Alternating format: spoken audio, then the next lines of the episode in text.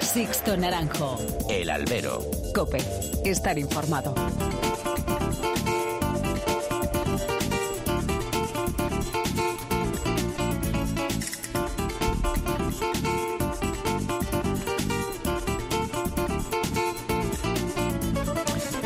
¿Qué tal? Muy buenas y bienvenidos a esta nueva emisión del Albero, a la cita con los toros que tenéis todos los miércoles aquí, en cope.es. Han recibido un cordial saludo de quien nos habla, de Sixto Naranjo, en nombre de todo el equipo que hace posible este programa. La semana pasada lo comenté de pasada, sí, pero no deja de rondarme en la cabeza. Y no sé si llamarlo pesimismo, preocupación, pero nos encaminamos hasta un terreno desconocido en este 2022. Y lo digo en el plano de la respuesta de público en los tendidos cuando lleguen las grandes ferias los grandes abonos, donde se juega la verdadera Champions del toreo. Tras dos años duros para la fiesta, con aforos limitados que han maquillado muchas miserias y telarañas en las taquillas, este año, si la pandemia y la incidencia lo sigue permitiendo, vamos a comprobar cómo ha afectado la COVID y sus consecuencias económicas a la tauromaquia. Si antes de la pandemia, en 2019, pudimos comprobar la alarmante aparición de cemento en muchas plazas y abonos de primera categoría, con Madrid y Sevilla como claros ejemplos de ello, la gente dejó de tener la necesidad de sacar un abono porque la demanda de entradas sueltas no dejaba a nadie en la calle, como ocurría hace años. El aficionado optó por separar el grano de la paja a la hora de elegir qué días y qué carteles a los que acudir. Y dos años después, con una crisis económica de las que nos cuesta salir, pese al optimismo engañoso del gobierno, me preocupa de veras la solución a esta crisis. Sobre todo cuando el sector taurino no ha movido ni un dedo en sacar cabeza, en darle la vuelta a esta tendencia de la sociedad actual que ha dado la espalda a la fiesta. Es más, incluso no ha sabido ganarse el favor del cliente habitual, de ese que llamamos aficionado, al que siempre se le ve como un enemigo al que se tiene enfrente. Y es que las empresas no tienen planes específicos de comunicación, más allá de acciones puntuales, de ideas repetidas hasta el aburrimiento y vídeos promocionales que te mandan para que se los publiques by the face. No hay inversión, no hay imaginación.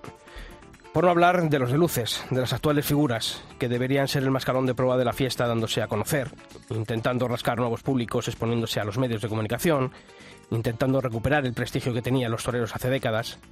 Y es que no se han dado cuenta de que la sociedad ha cambiado y los gustos también, y que ahora la imagen va por otros derroteros a los que estaban acostumbrados. Pero nadie sabe nada de ellos, ni los propios aficionados saben qué es de su vida, o qué piensan de la situación actual por la que atraviesa la fiesta, qué podrían aportar como protagonistas principales junto al toro de este tinglado. Lo dicho, no quiero ser pesimista, pero la realidad es esta y veremos qué pasa cuando salga el toro. Comenzamos.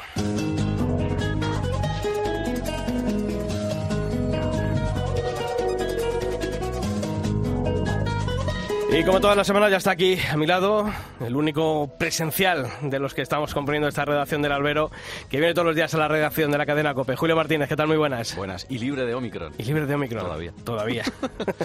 no chupas nada por ahí, ¿no? De momento no, algún murciélago.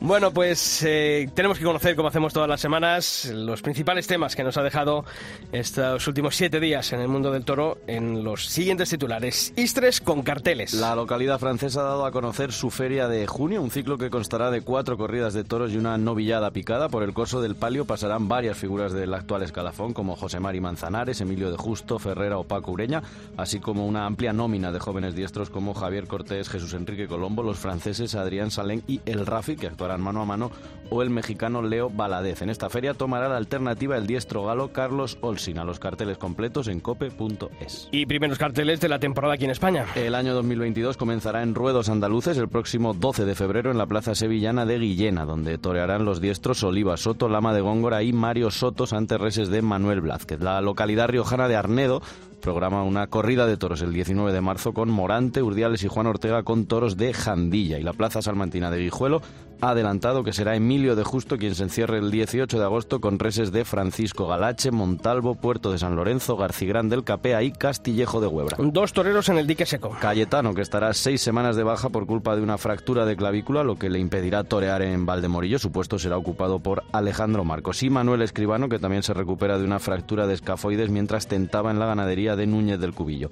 El sevillano no podrá viajar a la feria venezolana de San Cristóbal y su puesto será ocupado por Álvaro Lorenzo. Y vuelta al apoderamiento. Quienes fueran torero y apoderado en la década de los 90 vuelven a caminar juntos en el toreo en un nuevo proyecto. Manuel Morilla Tenorio y Miguel Ángel Rondino unen de nuevo sus caminos para volver a la figura del apoderado de siempre, independiente, con implicación y lucha constante por el toreo y por el romanticismo. Pues suerte para ellos. Y como todas las semanas también sabéis que tenéis abiertos todos los canales de comunicación entre esta redacción y vosotros. Lo podéis hacer a través de mails en albero.cope.es y en toros.cope.es. Y el albero también está presente las redes sociales, nuestro perfil en Facebook, si tecleáis facebook.com barra alberocope y en Twitter nuestro perfil es arroba alberocope. Y esta semana, si echamos un vistazo a esas redes sociales, se ha hecho viral y ha levantado cierta polémica un vídeo de Miguel Ángel Pereira tentando una vaca en la ganadería de Alcurrucén, bajo el comentario una gozada, rizar el rizo de la fantasía con el torero extremeño haciendo verdaderos ocho con la vaca alrededor de,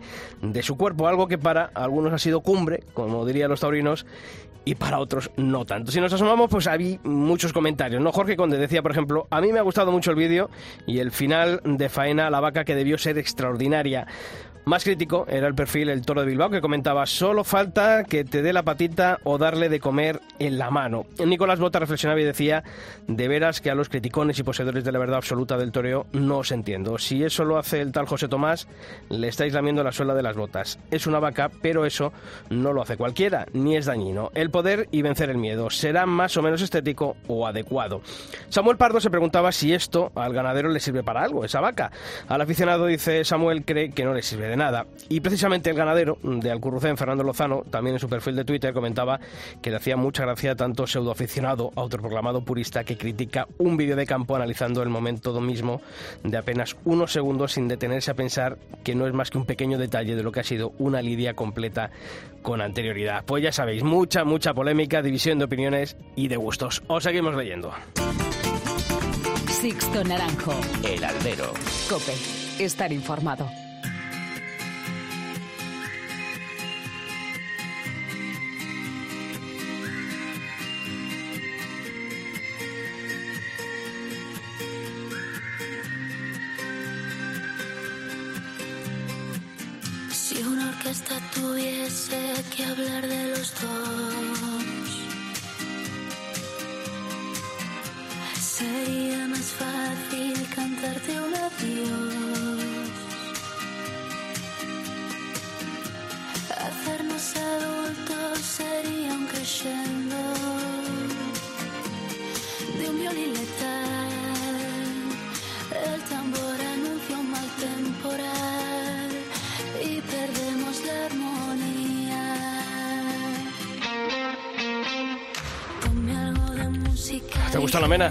A ti?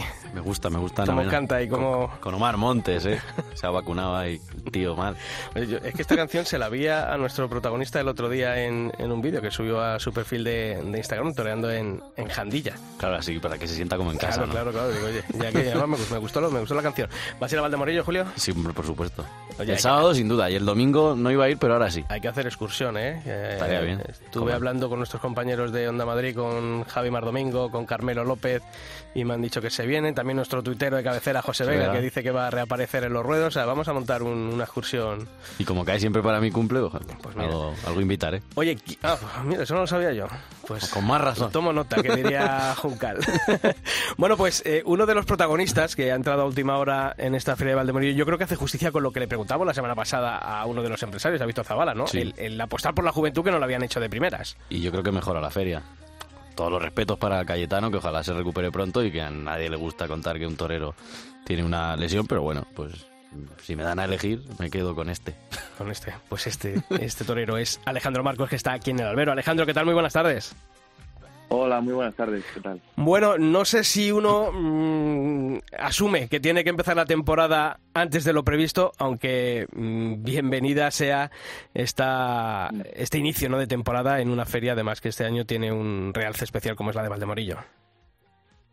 Pues sí, bueno, al principio te sorprende un poco porque desgraciadamente estoy acostumbrado a, a empezar las temporadas más tarde, pero bueno, sí que es verdad que, que la rutina de entrenamiento mía es, es continua y es la misma durante todo el año, o sea que, que gracias a Dios, pues en ese sentido estoy, estoy tranquilo. Oye, a un torero joven como tú, que, está esperando esas oportunidades, no sé cómo le sienta que, que cuando ve una feria de Valdemorillo, que tradicionalmente, bueno, pues ha, dado y ha sido, ¿no?, trampolín para, para toreros jóvenes, bueno, pues este año a lo mejor pues hubiesen apostado por, por las figuras. Es verdad que luego al final has entrado, pero no sé, uno mm. cuando ve esos carteles al principio, no sé si dice, joroba, qué mala leche, ¿no?, que, estamos aquí nosotros en casa y, y, y, las oportunidades son siempre para los mismos. No sé cómo, cómo lo ve un torero como tú eso? Bueno, yo creo que, oye, que vayan las figuras a una feria es algo lógico. Y, yo creo que eran dos carteles muy muy importantes, muy rematados que iban a, alzar la feria de, de Valdemorillo y bueno, como así se está notando en, el abono, ¿no? Pero, pero hombre, sí que es verdad que es una feria que tenía un, pues un carácter de, de oportunidad que bueno, que ahora gracias a Dios con la sustitución pues sí que sí que lo han conseguido. Hmm. Oye, ¿cómo está siendo este invierno para Alejandro Marcos? Porque la temporada de 2020, dentro de todas las dificultades que ha tenido el mundo del toro, que han tenido los toreros, hmm. eh, sobre todo los jóvenes, ¿no? Lo tuyo yo mm, decía que había sido una temporada de, revelación, ¿no? De, decir al mundo del toro, ¿no? A los empresarios, a los aficionados, oiga, que aquí está este torero de Salamanca que, que me gustó tanto de novillero y que puede dar guerra, ¿no? Pues sí, oye, eso, eso fue un poquito el, el, el, objetivo de la temporada pasada, ¿no? De que cada tarde, pues, se viera, pues eso, mi madurez y ese paso adelante que, que había despertado cierto run run en el campo, pero que al final, oye, siempre vive uno con el miedo de que en la plaza no, no seas capaz de estar a ese, a ese nivel y bueno, pues gracias a Dios se dieron las cosas, salieron las cosas bien y, tanto en los pueblos como en los sitios importantes que, que han hecho pues que ahora pues, pues tenga esta oportunidad que, bueno, con la responsabilidad de aprovecharla. Mm, ¿Qué tal, Alejandro? Lo solemos comentar muchas veces con, con toreros emergentes, mm. como es tu caso, que muchas veces tomáis la alternativa y ya queréis alternar con las figuras en el ritmo frenético de las ferias y muchas veces pasa factura y salvo algún caso concreto, luego se nota. Y en cambio otros, como puedes ahora tu caso, ya con unos años de alternativa te llega ese momento con más madurez, más toreado, o bueno, tampoco muy toreado, ¿no? Por, por desgracia, pero luego sí se nota delante de la cara del toro. ¿Tú eso cómo lo ves? O sea, ¿preferías antes o mejor que te llegue ahora con algo más de, de cabeza? No, la verdad que yo creo que cada torero tenemos nuestro ritmo y nuestros tiempos y, luego también hace mucho pues lo que tú quieras encontrar o el concepto por el que quieras que quieras buscar y, creo que, la manera en la que yo siento e intento hacer el toreo pues pues requiere de un tiempo de una de una madurez y de consolidar, consolidar las cosas y, bueno pues me ha costado a lo mejor me ha costado pues unos años pero bueno creo que estoy cada vez más cerca y y por eso digo que creo que ha llegado todo en el momento en el que tenía que llegar. Y, hablando de, de, Valdemorillo, ¿no? Ahora como va Morante y Urdiales, parece que Valdemorillo ahora es, la feria de abril. Pero bueno, que todos estamos como locos, ¿no? Es que tenía que haber ido Fernando Adrián, ahora va Alejandro Marcos y parece que lo pintamos como si fuese las ventas. Y al final, históricamente, Valdemorillo, pues ha sido Valdemorillo. Tampoco ninguna figura ha salido ha salido de ahí y yo considero que pese a que estás en, en, Valdemorillo, tu objetivo debe estar en la Comunidad de Madrid, pero, pero no en la Sierra, ¿no? Sino más en, en las ventas, quiero creer. Sí, hombre, está claro que lo que uno quiere es, es, triunfar en esas plazas, pero bueno, sí que es verdad que, hoy en día hay pocos festejos y cada, cada tarde tiene mucha repercusión, ¿no? Entonces, pues hay que ir paso a paso. Creo que Valdemorillo es un escaparte bueno, pero el, muy bueno, pero que cabe que el objetivo final es, es tener una buena confirmación. Hablabas de, de, esas oportunidades que te habían dado el año pasado, bueno, en, diversas plazas, en, sobre todo, bueno, pues, oye, donde, por donde hay que empezar, ¿no? En, algunos mm. pueblos. Yo me acuerdo que cuando me llama mi, mi paisano Martín Perrino me dice que en Arevalo te, te van a poner allí, que, oye, además en un cartel precioso, ¿no? Eh, en el que pudiste mm. tomar. Eh, yo creo que esa es una tarde clave, ¿no? Porque tres orejas con ese cartel, con esos compañeros que, que tuviste enfrente, el reivindicarte, ¿no? El decir, oye, que es que con, con Morante de la Puebla, con Juan Ortega, y he cortado tres orejas, ¿no? Eso, y además, sobre todo en esas circunstancias, ¿no? En las que tampoco hay tantos festejos como había antiguamente, pues eso yo creo que es un toque de atención, ¿no? En el que fue una tarde de esas en las que uno crece mm, más de lo que piensa que puede pasar, ¿no? Sí, es una tarde de las que crece sobre todo porque te da mucha seguridad en lo que en lo que tú vienes trabajando. Al final uno quiere verse al lado de, pues de esos toreros que además como aficionado a mí son los que me llenan y que, y que esas tardes, pues oye, en vez de poderte la presión o, o, venirte un poco abajo, pues que, que puedas demostrar que tú también eh, sabes torear bien o que, que lo persigues, pues, pues, pues te dan, te dan mucha seguridad y mucha confianza para afrontar toda la temporada de otra manera. Oye, ¿de dónde viene esa amistad con Morante que, que bueno, pues oye, que te, que te ha pedido en muchos sitios, ¿no? Eh, también en Salamanca, final de temporada, que fíjate, mm, llegas con una tarde, terminas eh, toreando dos y siendo el triunfador de la feria. Eh, con la corrida, además, con la de Galache, una de ellas. Eh, ¿De dónde viene esa amistad con, con Morante? Bueno, yo la verdad que amistad es eh, con Pedro, su apoderado. Y, y a partir de ahí pues tuve un percance en 2018 que me partí el brazo y, y a través de Pedro y del maestro pues pues estuve viviendo durante un mes allí en la Puebla eh, recuperándome del brazo allí en, en una clínica y, y ahí viene un poquito la relación Yo creo, Sisto, que convenimos en que Alejandro Marcos es un torero de gusto, ¿no? De corte más, más artista y creo que eh, nos encontramos ahora en una época en la que en la que este tipo de toreros son los que están tirando del carro, los que están marcando el ritmo, los que están llevando gente a las plazas y eso creo que te puede venir bien por una parte, pero luego claro, también es la época en la que más competencia hay dentro de los toreros de ese palo y quizá pues ahí también puedes tener más dificultades para entrar en los carteles. ¿Qué hay más, motivación o, o dificultad para ti? Hombre, hay mucha motivación porque al final eh, lo que uno ha querido siempre es poder torear y demostrar que, puedes entrar en ese grupo. Pero sí que hay gente y hay muchos toreros ahora que están toreando muy bien, que, que además tienen mucha capacidad y mucho valor para hacerlo muchas tardes y eso te responsabiliza y te, te asusta un poco. Pero bueno, creo que, que los toreros luego pues, pues tenemos nuestro amor propio y, y todas esas adversidades en la plaza las superas y te hacen te hacen venir arriba o eso espero Oye, eh, sigues desde el año pasado siendo apoderado por, eh, por el ganadero Antonio Recagorri, también por, por Jesús Benito. Eh, ¿Qué te aportan a ti, eh, bueno, una pareja de apoderados independientes, ¿no? Que, que muchas veces es muy bonito, pero también es más complicado, ¿no? A la hora de, de meter cabeza en muchos sitios. Pues mira, la verdad que eh, Jesús me aporta pues la tranquilidad del día a día, la motivación para entrenar, y me acompaña siempre al campo y, se ocupa un poquito más del día a día y de, y de acompañarme a los tentaderos y la verdad que ve el toreo de una manera muy similar a la que lo veo yo, me lo sabe, me lo sabe transmitir y podemos hablar de toros durante horas que nos entendemos. Y luego pues Andoni creo que es una persona súper inteligente que, que está muy motivada con este proyecto y, y que está haciendo una labor muy importante de pues en cuanto a hablar con unos, hablar con otros y bueno, estoy la verdad que estoy muy a gusto con ellos. El año pasado eh, pues la verdad que fue una sorpresa para todos cómo se dieron las cosas y, y, y que este año pues lo afrontamos igual, con mucha ilusión y porque nos entendemos muy bien. Hmm. Y hablando otra vez de Madrid, el empresario ya ha dicho que tiene las fechas en la cabeza, que ya están trabajando. ¿Te han llamado a ti o a tus apoderados para confirmar? No sé si antes de San Isidro o en San Sí. Isidro. La verdad que todavía no sé, no sé nada porque ni les he preguntado. espero que, que salgan bien las cosas ahora el día 6 y, y ponérselo más fácil, pero bueno. Pero eh, esas no hemos cosas, esas cosas se dicen, ¿no? Entiendo que si te llama pero Madrid a tu apoderado, te dice Alejandro, que nos han llamado de Madrid, prepárate a ver si vamos a pegar un petardo.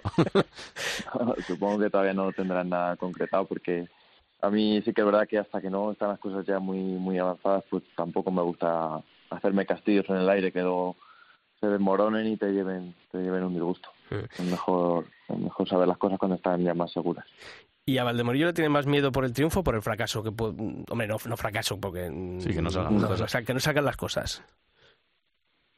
Sí, por fracaso. Creo que acabe que, que pues eso, al final eh, la gente está esperando y, y creo que, que pues, mucha gente no me conoce y, y eso te hace crear una pues una responsabilidad y unas dudas que son propias de, de todas las tardes de expectación. Pero bueno, eh, creo que siempre, o por lo menos en los últimos años, me, me he repuesto bien de estas situaciones y, y bueno, confío que así siga. Pues Alejandro Marcos, te deseamos toda la suerte del mundo, que no nos dejes mal, ya que, oye, nosotros hemos apostado tanto porque en Valdemorillo haya, haya gente joven y, y en este caso la empresa Muchas haya, haya recapacitado y estés, estés tú en ese cartel del domingo, así que que haya triunfo, ¿eh? que es lo que queremos y que volvamos a hablar aquí en el Albero. Esto es la COPE, quedas bendecido. Quedas bendecido, efectivamente. Alejandro, un fuerte abrazo y mucha, su- mucha Pues suerte. muchísimas gracias, muchas gracias. Espero estar a la altura. Gracias. Sixto Naranjo. El albero. Cope. Estar informado.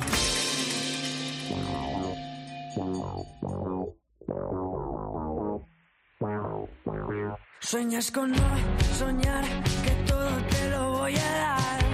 Estás tirando todo por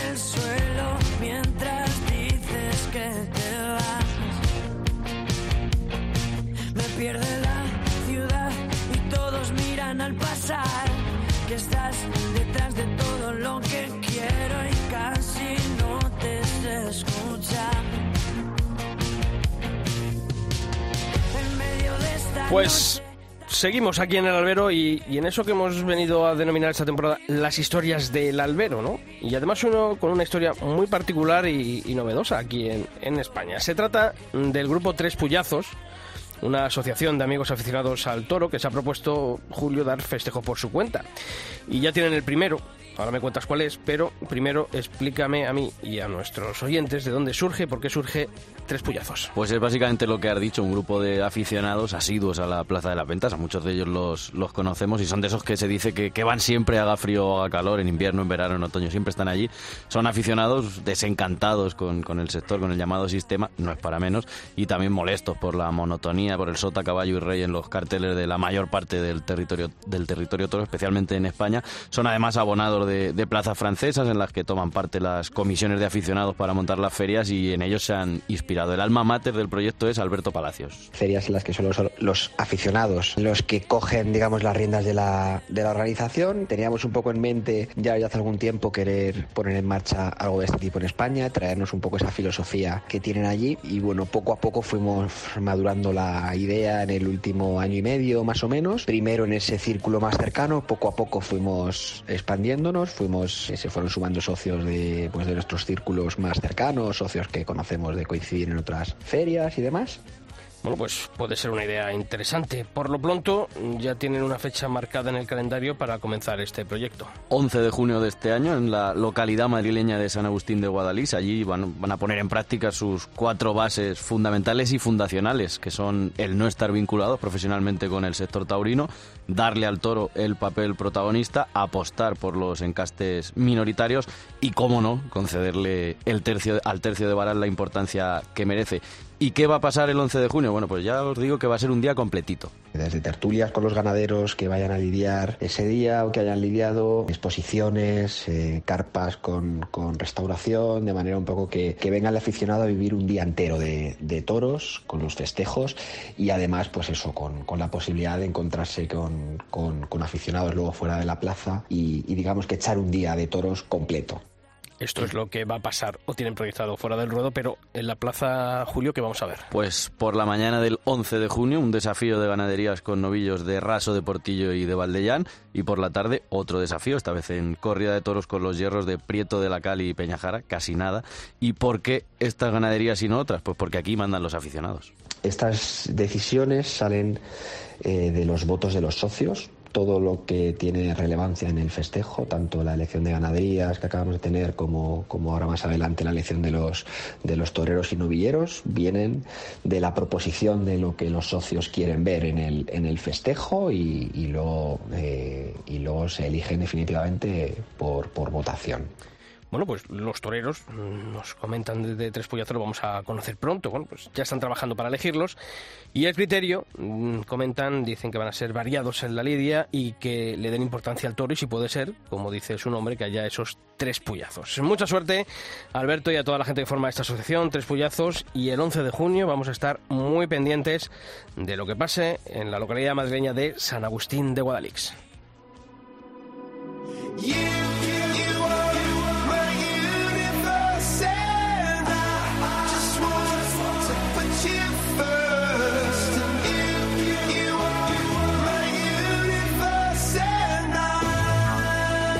Sixto Naranjo. El albero. Cope. Estar informado. In the night I lie and look up at you. When the morning comes I watch you rise.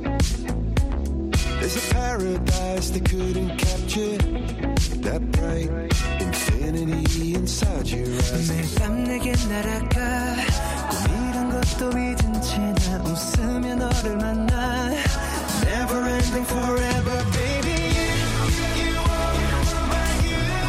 Bueno, pues vamos también a retomar nuestra sección Futuro Bravo. Ya sabéis que nuestro compañero Antonio Candel, bueno, le tenemos teletrabajando en tierras murcianas, estará ya pronto con nosotros, al igual que Pilar Abad. Y esta vuelta a esta sección, mirando a nuestro Campo Bravo, lo vamos a hacer hablando de una ganadería emblemática del Campo Bravo madrileño, ¿eh? porque hablar de Baltasar Iván es hablar de una historia importante de la tauromaquia. Y una, a mí es de las que más me interesa, de esas llamadas minoritarias o turistas, a mí siempre la, cuando la veo anunciada no es esa que me rechina, tore quien tore, que hay otras que sabes, uf, a ver qué pasa, esta siempre me interesa verla. Bueno, pues esta ganadería madrileña, esta famosa ganadería madrileña, ha dado un rumbo, un giro dentro de la propiedad de la familia, de los descendientes del recordado Baltasar Iván, y han puesto al frente de ella, tomando las riendas, a, a un torero, además un torero de Madrid, en las dos acepciones, ¿no? Torero nacido en nuestra región y, Y que alguna dura y también que se ha también, se ha tragado y sobre todo que cuenta con reconocimiento de la afición de Madrid. Él es Luis Miguel Encabo, torero, ¿qué tal? Muy buenas. Hola, ¿qué tal? ¿Cómo estáis? Muy bien. ¿Tú qué tal? Que Con esta nueva responsabilidad, ¿no? Al frente de la ganadería de Baltasar Iván, ahí es nada. Pues muy contento, esa es la verdad. Estoy contentísimo porque es un sueño para mí hecho realidad, ¿no? El poder ser parte de, de la ganadería Baltasar Iván, pues es algo que no te ocurre todos los días. ¿A ti alguna vez se te había pasado por la cabeza, no sé si ser ganadero, si, porque hombre, siempre los toreros, ¿no? Se, se tienes, bueno, los- y hasta los aficionados tenemos el sueño de tener una finca, de tener Vaya. una puntita de ganado, pero a Luis Miguel Encabo se le había pasado por la cabeza el, el bueno, pues el, el estar al frente de alguna ganadería, tanto suya como, en este caso, como representante. Al principio de mis andancias, de, mis andanzas taurinas, no, la verdad que no, pero desde hace unos 15, 16, 17 años, sí, todos los martes y todos los viernes pensaba en tener la ganadería Baltasar Iván. Coincidiendo con el Euromillón, digo, mira, a ver si esta noche me toca y, y o me la compro entera o intento comprar a Cristina una, punta de vacas, fíjate que cómo ha sido la cosa. Por eso eh, para mí es algo increíble. Oye, ¿cómo es el contacto con, con Cristina Moratiel, con, con la familia descendiente de Baltasar Iván, en el que bueno te proponen ese, ese sueño que se cumple para Luis Miguel Encabo, que es representar y ser el máximo responsable de la, de la ganadería? Pues bastante sencillo. Un- Cristina un día pues me dijo, oye, vamos a quedar a cenar y tal. eh, quedó con, con su pareja, yo con, yo con mi pareja, fuimos a cenar y me lo propuso. Oye, mira, he decidido echar un, un paso a un lado, hemos pensado que la familia y yo hemos pensado que, que tú eres la persona idónea, te conocemos desde hace muchos años, sabemos que conoces la ganadería, sabemos que eres un apasionado de este encaste y de esta ganadería y creemos que eres la persona idónea para seguir en el proyecto de lo que es y significa Baltasar Iván. Y, y bueno, pues la verdad que enseguida nos pusimos de acuerdo. Mm, Yo tengo una curiosidad, maestro. ¿El toro que te gustaba como, como torero es el mismo que te gusta ahora como ganadero? No de Baltasar Iván, sino en general. Sin ninguna duda, el mismo, exactamente el mismo. ¿Y cuál es ese toro Pero que, va a buscar? ¿Y cuál es ese toro que, que quiere buscar eh, Luis Miguel Encabo en, en la ganadería de Baltasar Iván? No sé si hay que modificar mucho de lo que hay hasta ahora, si, si crees que hay margen de mejora. Siempre hay margen de mejora en todo. Y el toro que, que yo busco, que voy a pretender buscar, es el mismo. O sea, yo estoy seguro que si hiciéramos una encuesta a la gran inmensa mayoría de aficionados, de toreros, de, de- de ganaderos, al final nos pondríamos casi todos de acuerdo en la búsqueda. Otra cosa es que se encuentre o no. Pero todos queremos un toro bravo, un toro que repita, un toro que humille, un toro que, que, que tenga recorrido, un toro que aguante muy bien en todos los tercios y que pues, en vez de ir de menos a más, si puede ser de más a más, mejor todavía. Todo eso es lo que todos buscamos y todos queremos. Lo difícil, como decía antes, es encontrarlo. Y yo creo que en esta ganadería lo hay porque lo he visto a lo largo de los años. He, ido mucho a tintar, he matado bastante corrida de toros y, y es cierto que he encontrado ese, ese tipo de toro, ¿no? Y eso es lo que me ilusiona muchísimo, ¿no?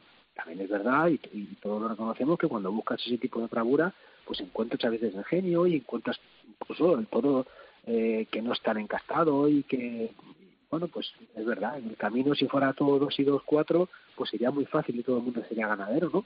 Pero lo importante es luchar en esa línea y, y tener la capacidad para encontrarlo. Y creo que en esta ganadería lo hay. Vamos, creo no, estoy seguro porque a las pruebas me remito. Y siguiendo con ese tránsito torero-ganadero, ¿cómo se ve la tauromaquia de- o cómo la veías desde el traje de luces y cómo la ves ahora montado a caballo eh, por los cercados? Tiene gracia, porque yo no monto caballo casi nunca. Eh, Bueno, porque tengo alergia a los caballos, fíjate qué cosas. Eh, no, es lo mismo. Yo creo que la, la visión que tenemos los toreros desde abajo es una visión muy válida y es una- eh, son sensaciones eh, muy cercanas a la, a la realidad y la que tenemos desde fuera cuando estamos viendo a compañeros o, o- o la perspectiva que puede tener un ganadero cuando ve sus toros, pues tiene que ser visto desde la frialdad muy parecida. Puede haber muy muy pocos detalles que puedan darle distinción, ¿no? Y entonces en ese aspecto, pues lo importante es verlo con claridad y tenerlo claro. Y, pero yo creo que es muy parecida. Mm. ¿Y a Luis Miguel en Cabo qué le gustaría más? ¿Que saliesen muchos bastonitos o, muchos provechosos como ese del año pasado de la Copa Chanel en, en Navas del Rey, donde bueno pues vimos a un toro encastado pero con una nobleza, con un son, con una clase? ¿Hacia dónde tendría que tirar más lo que busca Luis Miguel en Cabo? Pues mira, si tú me hablas de Bastonito, y hace, esto fue en el año 94, habría que echar la cuenta de los años que hace, es decir, muchísimos años, eh, es una cosa extraordinaria. Eh, lo que pasa que está claro que es apta solo para figurones de toreo como César Rincón y para toreros poderosos, eso está claro. Eso Ese tipo de toro hace una selección y una criba importante del que está verdaderamente preparado y, y- y con la ilusión y con las ganas a tope y el que no es tan en ese momento, ¿no? Y luego, bueno, otro toro que también te acuerdas del nombre será por algo, ¿no? Será porque fue un toro también bravo, noble, y pero todos tienen cabida. Yo creo que a lo buen aficionado es a que se le pide que, que, que le entren más to- toreros en la cabeza, ¿no? Pues en este aspecto, si los dos tuvieron, tuvieron virtudes, pues bienvenido sea. Mm. Y para 2022, ¿qué hay en los cercados del Cortijo Wellington? Pues hombre, ya sabéis, todo por históricamente eh, Baltasar Iván no es una ganadería amplia en sus, en sus festejos, ¿no? Eh, Hay cuatro corridas de toros, puede salir cuatro corridas de toros perfectamente. Eh, hay dos que ya están, vamos a Vic y vamos a Teruel, y hay otras dos corridas de toros que están más por colocar. Y luego lidiaremos otras cuatro o cinco novilladas, ahí sí que si tuviéramos 15 novilladas se lidiarían, porque no, no ha parado el teléfono de, de sonar para pedirme novilladas y bueno, eso es lo que lo que hay para el 2022. Y de esas dos que están por colocar, ¿ahí saldría una corrida para Madrid? Ojalá. No, no imposible. ¿Mm? Este año este año imposible. No hay no, no, no iríamos con la tranquilidad que creo que me, hay que ir a Madrid y luego y luego que Dios que Dios diga lo que tenga que decir, no, pero no hay una corrida de toros eh, que, que digamos que, que está preparada para Madrid. Sí, hablábamos ahora con Alejandro Marcos, que va a torear en, en Valdemorillo, una plaza que a ti se te dio muy bien y que siempre, bueno, servía para que toreros jóvenes pues cogieran, cogieran oficio. ¿Qué te parece el rumbo que está tomando la, la tauromaquia? Ferias como esta ya para figuras, ahora las ferias que sabemos todos son dobletes de figuras, no cuentan con, con los nuevos. Ganaderías creo que pasa lo mismo y en tu caso es una ganadería más o menos minoritaria. ¿Cómo, cómo ves la tauromaquia? Sobre todo el rumbo que lleva. Pues hombre, yo creo que como casi todo en la vida, ¿no? Todo tiene cosas buenas y, cosas menos buenas. Eh, lo, lo, lo bonito, lo bueno sería que se compaginasen unas cosas con otras. Es decir, que, si hay determinadas figuras del toreo que, que piensan que, que, que están obligados de alguna manera para dar la cara de ir a plazas que antes no iban, bueno, pues que se rodearan de otro tipo de toreros que sí que han ido toda la vida ellos y que sí que han contado con ellos y que, han- y que lo necesitan como un trampolín, ¿no? Si se diera eso sería ideal. Bueno, eh, como te digo, tengo cosas a favor y cosas en contra. ¿Y qué le vendería Luis Miguel en Cabo a una de las actuales figuras del toreo para, coño, que se apuntase a una corrida de, de Baltasar Iván? ¿Qué, qué, qué le vendería? Sí, ¿qué le dirías? Oye, No, no, no, no, no. Yo creo que los toreros, la figura del toreo, torean lo que quieren. Eh, entonces, simplemente, oye, que ten- yo haré mi trabajo pues con la mayor honestidad posible eh, y, ojalá haya algún día también, oye, la figura del toreo que estas veces que dicen, vamos a hacer una gesta, bueno, pues que digan, piensen en Baltasar Iván como un toro que, que además de encastado es un toro que, pues eso, que es bravo, que obedece a los trastos, que va hasta el final, que y que oye y que exige y que exige no y yo creo que hay toreros eh, figuras del toreo a día de hoy que están más que preparados para para poder eh, enfrentarse a corrida de toros de estas que denominamos un poco más más exigentes Luis Miguel, por último, ¿vas a seguir también en el citar de Guadalajara o, o estas labores al frente de Baltasar Iván? Sí, vas a poder compaginar. no sí es una de las cosas que hablamos con Cristina eh, afortunadamente voy a poder seguir haciendo todas las mis actividades que hacía antes con la con la misma frecuencia y todo bien, ¿no? tanto en la escuela de citar como, como en el apoderamiento de Javier Cortés, eh, pues lo, lo haré, lo- creo que todo es compatible. Pues Luis Miguel en Cabo, que haya suerte en esta nueva etapa, tanto para ti como para la ganadería de Baltasar Iván, que creo que será una buena noticia para la fiesta de los toros. Muchas gracias por estar siempre aquí en el Albero, la cadena COPE. Gracias a vosotros, un abrazo. Sixto Naranjo. El albero. Cope. Estar informado.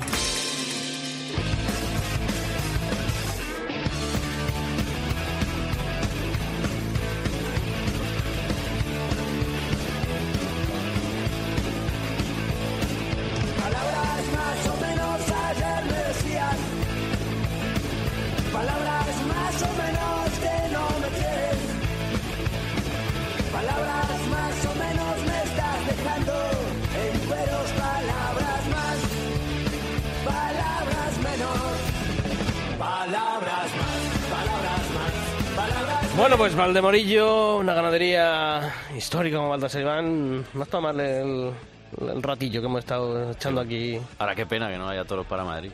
Este Sí. año que debería volver San Isidro, Baltasar Iván es una de esas de fechas. esas emblemáticas, ¿no? De esa ganadería Por lo que- menos para los frikis. que llama. Bueno, pues, hoy ha dicho cinco. Bueno, podemos ir a Vic, podemos ir a, a Teruel y luego las novilladas, ¿eh? Yo en Villaseca la Sagra todos los años es una de las Esa ganaderías no. con las que disfruto una barbaridad, ¿no? Porque Y los toreros. raro es el. sí. Sí. pero fíjate que luego también tiene muchos problemas allí cuando tiene que colocar la ganadería de Baltasar Iván, pese a que es la triunfadora año a año. Siempre, ¿no? Las cosas porque de. pica, porque tiene picante, es interesante. No es como otras, no, que son grises, son muy grandes, pero luego están podridos. Yo sobre todo Estos me, no. me acuerdo de ese toro de provechoso el año pasado que le tocó a Lama de Góngora en Navas del de Rey, Góngora, verdad. que fue una- un toro Antes de- cuando lo has dicho, no recordaba el toro, pero no recordaba quién lo había toreado. Que eso suele pasar con muchos toros de Baltasar Iván. Te acuerdas del toro y del torero no, no te acuerdas tanto. Y creo que fue uno de los grandes toros que vimos en esa Copa Chen el año pasado y oye, nos alegramos que era de Baltasar Iván y que la línea tiene que ser esa. A ver si este año también la pone. Pues eso. Oye, Sí, que vamos a un ratito a Sevilla, ¿te parece? Bueno. Porque allí, No allí están, tampoco. se les acaban los dedos de una mano y han tenido que empezar a utilizar la otra para contar las, las tardes que dicen que va a estar Morante. Y Juan Pedro. Y Juan Pedro, eso ya te gusta menos. Bueno, pues para hablar de todo lo que se está cociendo en Sevilla, de cómo está el guiso que prepara la empresa Pajés, tenemos a nuestro compañero de Coputrera, a Manuel Viera, ya al otro lado del teléfono. Manolo, ¿qué tal? Muy buenas tardes. ¿Qué tal? Buenas tardes, compañeros. ¿Qué tal? Deseando estar con vosotros. Que se han acabado los de una mano, ¿no? Ya Morante ya se cuenta por medias docenas, como los huevos en los cartones.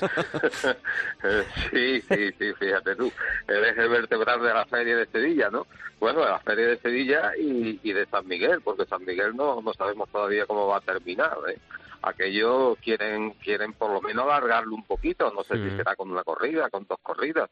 Todo eso va a depender de la Real Maestranza de Caballería de Sevilla, que, que es la, la que tiene el sartén por el mango y, y dirá lo que pretende lo que pretende Ramón Valencia, que es acortar un poquito la feria de abril y alargar un poquito más la, la feria de septiembre, sobre todo pensando eh, en cómo, cómo esto sucedió, lo que sucedió en, en este septiembre pasado. ¿no? Sobre todo porque yo, Manolo, decía, decía al principio en el editorial que, que me preocupa, ¿no? A ver cómo va a ser la respuesta del público. Los abonos han dejado de ser imprescindibles. Ahora ya cualquiera mm, busca los carteles buenos y hay entradas para, para cualquier Y en tarde. internet. Y en, sí, sí, Bueno, en, su, tu casa sí. compras tu entrada en Madrid, en Sevilla. Y eso, claro, repercutía en esos primeros festejos. Lo vimos en el año prepandémico, ¿no? Como la- los primeros carteles de la Feria de Abril. Incluso es en esa semana de farolillos en los que normalmente ya el aficionado y el gran público sí que acudía en masa a la plaza, ha dejado de, o dejó, dejó de ir y, y- y, bueno, pues a lo mejor una solución es esa, ¿no? Eh, quitar festejos de, de ese primer tramo de feria de abril para incorporarlos luego a septiembre y hacer unos fines de semana un poquito más amplios. Sí, sí, sí. Vamos, la, la feria que se proyecta creo que es así. ¿eh? La, la, la feria que se proyecta es una feria de carteles muy rematados, muy de figura y me temo que solo y exclusivamente va a ser la corrida, esa corrida que se hace siempre antes, que, que está entre el fin de semana, entre el domingo resurrección y, y después el, el ciclo continuado, pues eh, esa corrida será una corrida de oportunidades y, ya está. Eso será el domingo.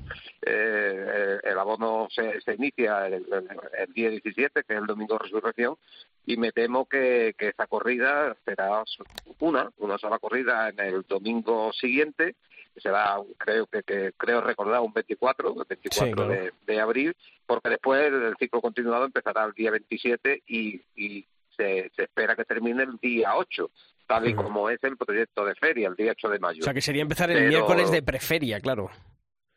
Claro, una, claro, o sea, una, eh, una eh, preferia mm, más corta que de lo habitual, ¿no? Que solía empezar... claro, más, más, más corta y con carteles, eh, como tú bien dices, como decís, eh, unos carteles donde es- esté el tirón popular de, de- de la gente y el aficionado, porque efectivamente el abono, eso ha pasado a otra historia. ¿eh? O sea, ahora la gente pues eh, eh, cogen su- sus corridas esenciales y, y, y van a este tipo de corridas, punto, se terminó. Yo creo que, la- que el abono será el abono de siempre, más menos, pero que el abono de Sevilla creo que no se va a recuperar, pero pero yo creo que nunca. ¿eh? Sí, sí, no. Y pi- pienso yo, Manuel, que a lo mejor ahí en Sevilla es un sacrilegio no tocar eso, pero yo creo que para el aficionado es mucho más bonito y mejor probar a las figuras, pasar el examen de Sevilla a principio de temporada y luego también pasarlo a final de temporada en San Miguel, en ferias más largas. A mí me parece mucho más interesante como aficionado. No es lo tradicional, pero es que de tradicional en el toreo queda ya poco. Igual hay que darle también Sí, una pero vuelta. escucha, Sevilla siempre no, o sea, en San Miguel no ha sido un problema para las figuras. Yo creo que Bueno, es siempre han ido, ¿no? Donde Sí, pero que vayan más, que sí rivalicen, Sí, que- hombre, o que sea una feria un poquito más amplia, ¿no? Que no solamente A mí me parece, circunscriba- vamos, la que vimos este año estuvo genial.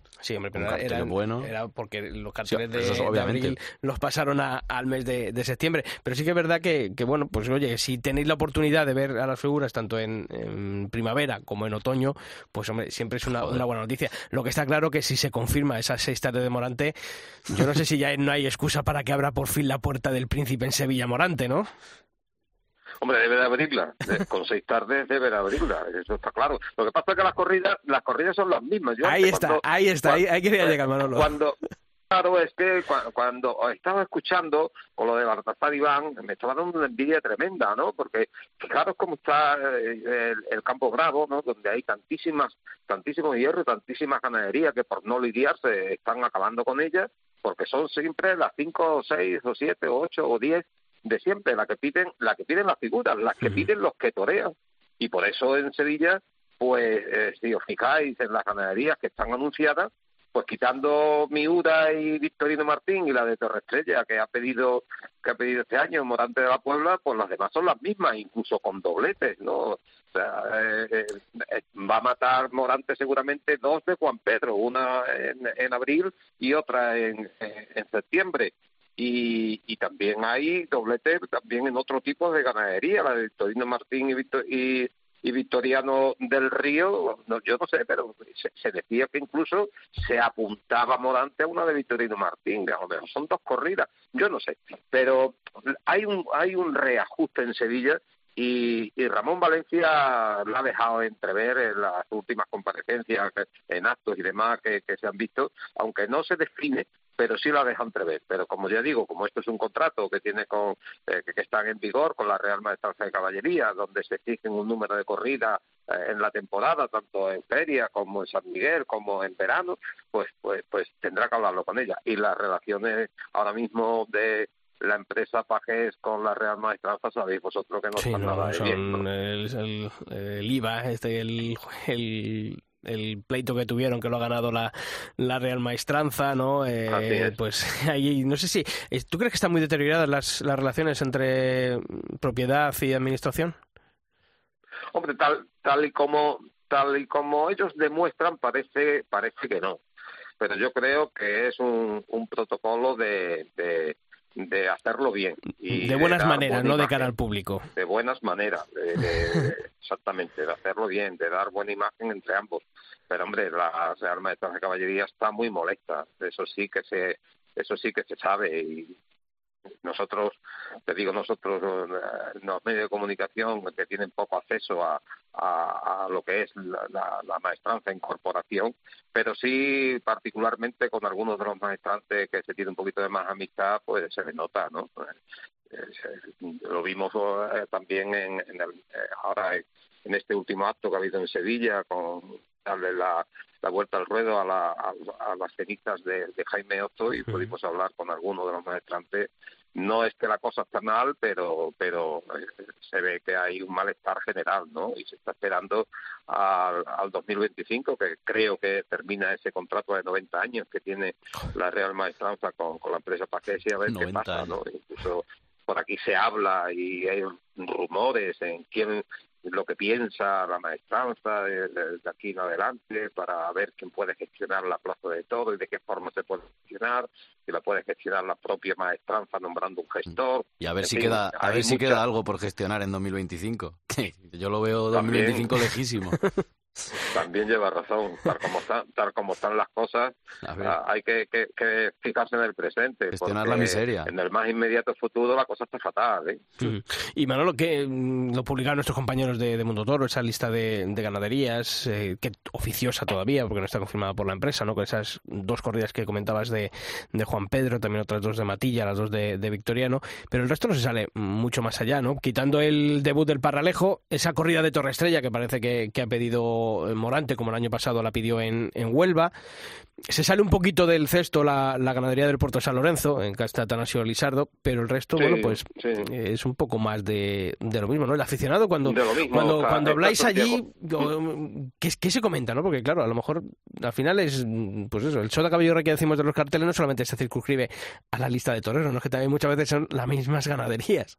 Siempre, y las mismas plazas. Sí, pero claro, pero, pero, pero lo que te decía antes, esto, eh, están las mismas porque son los mismos toreros lo que torean. Claro. Si es que no, si es que no hay otra cosa. Si es que si es que tú te ves lo que ha pedido Morante y, y- y Morante, aparte de, de, de la divisa de Torre Estrella, tiene hermano Jorge Jiménez, tiene Cantilla, tiene un del Cudillo y tiene lo de Juan Pedro, ¿no? Bueno, y que Sí, Torre Estrella es Torre. Estrella, que, es que también ahora parece que Sí, Torre claro, Estrella ahora cualquier es... cosa Sí, que sí, ya no sea de las cuatro... Saltillo, que, claro, ah, claro. vamos a ver. Bueno, Torre Estrella, Torre Estrella, sabéis que, que Torre Estrella está de esta forma porque hace muchísimos años que las figuras no la quieren. No, no, Y no, no. entonces, al una figura ahora, pues pedirla, pues pa- parece ser que Torre Estrella es una cosa del otro mundo. Sí, pero que que son- bueno, todo lo sí, de Torre Estrella le sale a un Julio, a un Pereira, a un Rocarrey Claro, y le claro. forman el taco, que no le va a poner, no lo va a subir a, a la grada. A, a mí, hombre, de la lista de ganaderías está claro que a, a mí lo que me chirría son las dos tardes de Juan Pedro Domecq, ¿no? Sobre todo cuando, oye, si dices, mira, que Matilla va con dos corridas, pues oye, pues el año pasado en esa feria de San Miguel eh, he hecho una buena corrida de toros. Alegre también son, en creo Vista que he hecho Alegre también una- he hecho una buena buena corrida de toros. eh. O sea, bueno, pues es una ganadería pues que, oye, ha demostrado, eh, sea quien sea el, el propietario, bueno, que está en un buen momento. Del Río, pues me parece también, pues, oye, que es una ganadería que, que lleva ya, no, No suele fallar. ya es, es un seguro de vida, ¿no? En muchas ferias. Pero claro, a mí Juan Pedro, pues no sé, o sea, yo creo que hay que replan- replantearse ciertas cosas, ¿no? Que no pasa nada, oye, que si va una tarde, mm, pero el incidir, ¿no? Eh, Y además, sobre todo porque dice, joder, es que no, no es justo, ¿no? Con otros ganaderos que, que, oye, que han demostrado, ¿no? Que hay otras ganaderías, o incluso cualquiera de la, de la lista, que claro, no sabemos también si tendrán dos corridas o no, pero el, el incidir sobre, sobre el error, ¿no? So- sobre el mal juego que ha dado Juan Pedro Domecq, me parece un poco no sé si decirlo grosero, pero, pero sí un poquito que no te, que la razón no lo, no la acaba de entender. Igual también tienen 90 Sí. años de contrato con Juan Pedro. No, yo creo que es que, que te la piden y te la exigen, ¿sabes? claro. Y- eh, yo los tiros van por ahí, no, no creo que, que si, si hubiese si hubiese quien no la quisiera, pues, pues entonces no se no se daría. Pero pero es que la piden y entonces van a torear los mismos. O imagináis los carteles, los carteles van a ser los mismos, van a ser las cuatro figuras, las cinco figuras, quita- poniendo ahora a, a Urdiales, a Emilio de. Justo y, y bueno, el cartel este mm, que, que se va a dar prácticamente en todas las ferias de España de Morante, Morante, Aguado y Ortega, con ¿no? Aguado y Juan Ortega, con Urdiales en alguna cabrá y quitarán a uno para poner a otro, pues es lo único que varía, ¿no? Después hay toreros que, que, que, que no, que no entran en Sevilla y que no van a entrar en Sevilla, ¿no? Y, y lo que hablábamos Y- y con, esa- con Alejandro Marcos, que ese es el problema de muchos Claro, toreros de ese claro. corte, que es que el Morante, Ortega, Aguado va a ser el Ponce, Julio Manzanares de hace unos años. Va a ser muy difícil entrar en ese circuito y contando que hay menos Es festejos y todos difícil. quieren eso, va a ser difícil. ¿Y por dónde van los tiros Claro. del cartel de Domingo de Resurrección, Manolo? El cartel, ¿cómo? El cartel, ¿por dónde van los derroteros? Está, lo que está claro es que Morante va a estar, ¿no? No, En no, ese lo que, lo, lo- lo que has dicho, el cartel de Domingo de Resurrección, creo que, que está totalmente cerrado. ¿eh? Mm. Creo que está, como no se saque de la manga y quita uno y ponga Urdiales, que, que, que, que está ahí en la reumatología general, pero el cartel del Domingo de Resurrección va a ser el mismo que se va a dar el, el sábado anterior, eh, el sábado santo en, en la línea, Hmm. eh, la reinauguración de la Plaza de Toros de la Villa, que es Morante, Juan Ortega y Aguado. Ese, ese es el cartel. Que, que lo que pasa es que ahí, ahí, ahí está Urdiales, que, que tuvo un triunfo importantísimo en San Miguel, en Sevilla, y, y que ahora mismo pues, pues tie- tiene muchas bazas de entrar ahí.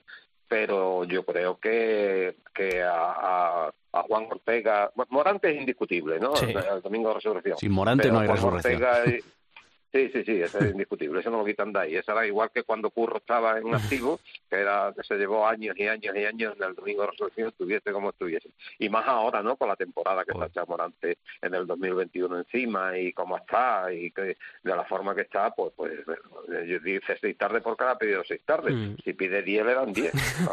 Oye, sí es, sí es curioso, ¿no? Que, que la irrupción de, de Pablo Aguado y de, de Juan Ortega, para este tipo de cartel, otro que era fijo en estos últimos años, como es Roca Rey, ¿no? Y nadie se acuerda de él, parece, ¿no? Manzanares también Sí, era pero, muy- sí, sí. pero Roca Rey no ha tenido la fuerza eh, en Sevilla, ¿no? Y guay, yo me acuerdo de una corrida de Cubillo que estuvo a punto de cortar un rabo, ¿no? Y, y, sí, y- y, oye, que es un torero que, que- que- que estuvo durante años además apoderado por la, por la empresa Pajés, o sea, por, por Ramón Valencia. Y parece que ha perdido un poquito de fuerza ahí en Sevilla, ¿no? Porque Pero- a lo mejor hace unos años es indiscutible tú- Roca. Pero tú conoces Sevilla, Sisto, porque tú conoces perfectamente Sevilla porque has venido a Sevilla todos los años. Y Sevilla, cuando le da por una cosa, le da por una cosa. Y Sevilla ha visto a, a tres toreros que, que, que es del gusto de, de, de esta tierra, aparte de que sea evidentemente guste, porque ese, ese toreo puro y de naturalidad y ese gusta en, to- en, to- en todos sitios. Pero aquí en Sevilla le ha dado por estos tres. Y estos tres, y si encima lo han demostrado y encima lo han hecho en otras plazas, pues eh, son indiscutibles. Y Roca Rey es un tipo de torero que sí, que evidentemente que tiene su público, que tiene su gente, ha dejado de ser apoderado también por Ramón Valencia y pues ese- en todas esas cosas también, pues qui- quiera que no quiera, la cosa cambia, ¿no? Y que no ha evolucionado. No ha evolucionado. Claro, Yo lo he y- dicho algún día, que Roca Rey yo creo que ha tocado techo ya. Y dices Y que el cartel es de además- Sevilla, pero el Morante, Ortega y Aguado, yo creo que ahora mismo en Madrid Roca Rey llenará. La gente iremos a verlo, pero al del- al que, que los que queremos ver yo creo que es Aguado y a Juan Ortega y a Morante es los que tenemos ganas de ver en Madrid. Antes era Roca Rey, que viene Roca, el día de Roca, es el día señalado, el día de la reventa. Yo creo que Roca ya, en fin. El año pasado le hizo daño. Eh, es esto mi es- sensación, que esta pandemia y el año pasado yo le vi un par de veces en el que le costó. Yo me acuerdo la tarde, por ejemplo, aquí en Madrid, a la puerta de Madrid, en Colmenar Viejo, que no Sí, terminé yo de verle redondo, ¿no? Es verdad que luego triunfó en su segundo tour, pero en el primero yo nunca había visto eh, a Andrés de, bueno, pues un poquito frenado, ¿no? No sé si no ha evolucionado, como dices tú, Ju- Julio, pero, pero sí frenado, ¿no? Como que le había caído una losa encima, no sé si por culpa de la pandemia, por la irrupción de nuevos toreros que, que le han Claro, eclipsado, es que ¿no? él El- antes de la pandemia ya llevaba mucho sin torear, porque frenó en julio, creo que Sí, en sí, San claro. Fermín, se pegó mucho Después tiempo del, sin... del golpazo de, de Pamplona. Ya y- venía de lo aquí de en casi Sevilla, rabo, el- de la Puerta Grande de Madrid, pegó el frenazo y ese Roca Rey, sí, a lo mejor alguna tarde eh, en mi pueblo, pero en las plazas importantes yo creo que no ha vuelto ese Roca. Mm. Aquí, aquí en Sevilla, el- eh, en ese triunfo importante que tuvo Pablo Aguado en el 2019, el de la Puerta del Príncipe con las cuatro orejas, ahí le pegó un reborcón y, y- y ahí se dejó notar. ¿eh? Sí. Ahí, eh, ahí ya empezó a, a a- un poquito a, a venirse abajo en cuanto a- al tema de, de- de la afición. Eh, en ver a, a un torero que, que, que, que bien Sí, se, fue de foco, no sé se si fue de foco, se fue de foco de la pero afición. ya ya la cosa ya la cosa cambió ya. Y, y- y yo creo que, que lo va a tener difícil hombre va a estar, va a estar en todos los ciclos importantes este año de, de, de aquí no pero pero lo va a tener difícil en el número de corridas, en los triunfos, sobre todo compitiendo con un tipo de toreo que, que, que, que es diferente, que, que no que, que no es eh, habitual y, y que eso la, la renovación empieza a gustar y, el, y, y es que el escalafón de, ma- de matadores está está ya para para decir venga la mitad iros y, y venga que vengan otros ¿no? Claro, oye, es siempre lo mismo Oye, ¿eh? oye en la radio y, que las- la jubilación anda tan complicada que dice, no, no me, no me jubilo por si acaso. bueno, que la verdad que, que es un placer hablar de toros siempre contigo, Manolo, que estaremos muy pendientes de todo lo que vaya sucediendo y ya que algunos no hablan fuera de la, de, de la plaza, por lo menos que hablen dentro, ¿no? Cuando les toque su oportunidad. un fuerte abrazo, Manolo, y que seguimos en contacto. un abrazo para vosotros buenas tardes